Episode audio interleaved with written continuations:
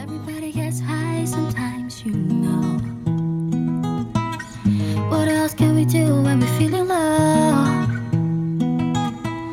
So take a deep breath, let it go.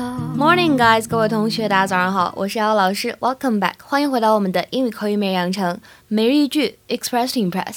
今天的话呢，教给大家这样一个表达：Well, if it was a joke, it was in very poor taste. Well, if it was a joke, it was in very poor taste. No, Well, if it was a joke, it was in very poor taste. Well, if it was a joke, it was in very poor taste. 什么意思呢？说如果这是个玩笑，那也太低级了吧。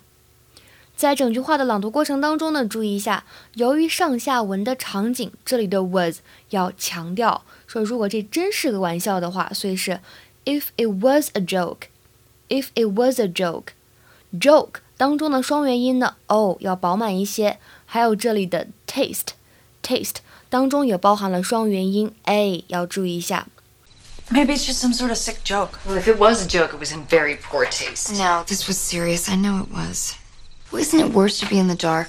I'm imagining she did all these horrible things. 在英语当中呢，如果说谈到品味，经常呢会使用这样一个词，叫做 taste。 taste。如果你说谁谁谁他品味好，你就可以用 somebody has good taste in something。For example, he has very good taste in music. He has very good taste in music. 说他音乐品味很好，或者说他在音乐方面很懂得欣赏。那如果反之，你说某个人他品味很差，你可以用形容词 bad 或者 poor 来修饰这里的 taste。For example, most of his jokes were in very poor taste. Most of his jokes were in very poor taste. 他讲的很多笑话都很低级。那在刚才这段对话当中呢，出现了这样一个表达，Susan 她说，Well, isn't it worse to be in the dark? Well, isn't it worse to be in the dark? Well, isn't it worse to be in the dark? 不知情难道不是更糟糕吗？什么叫做 in the dark？它的话呢，字面的意思是在黑暗当中。Well, in English, if you use in the dark about something, it means know nothing about something，就表示对什么什么事情完全不知情。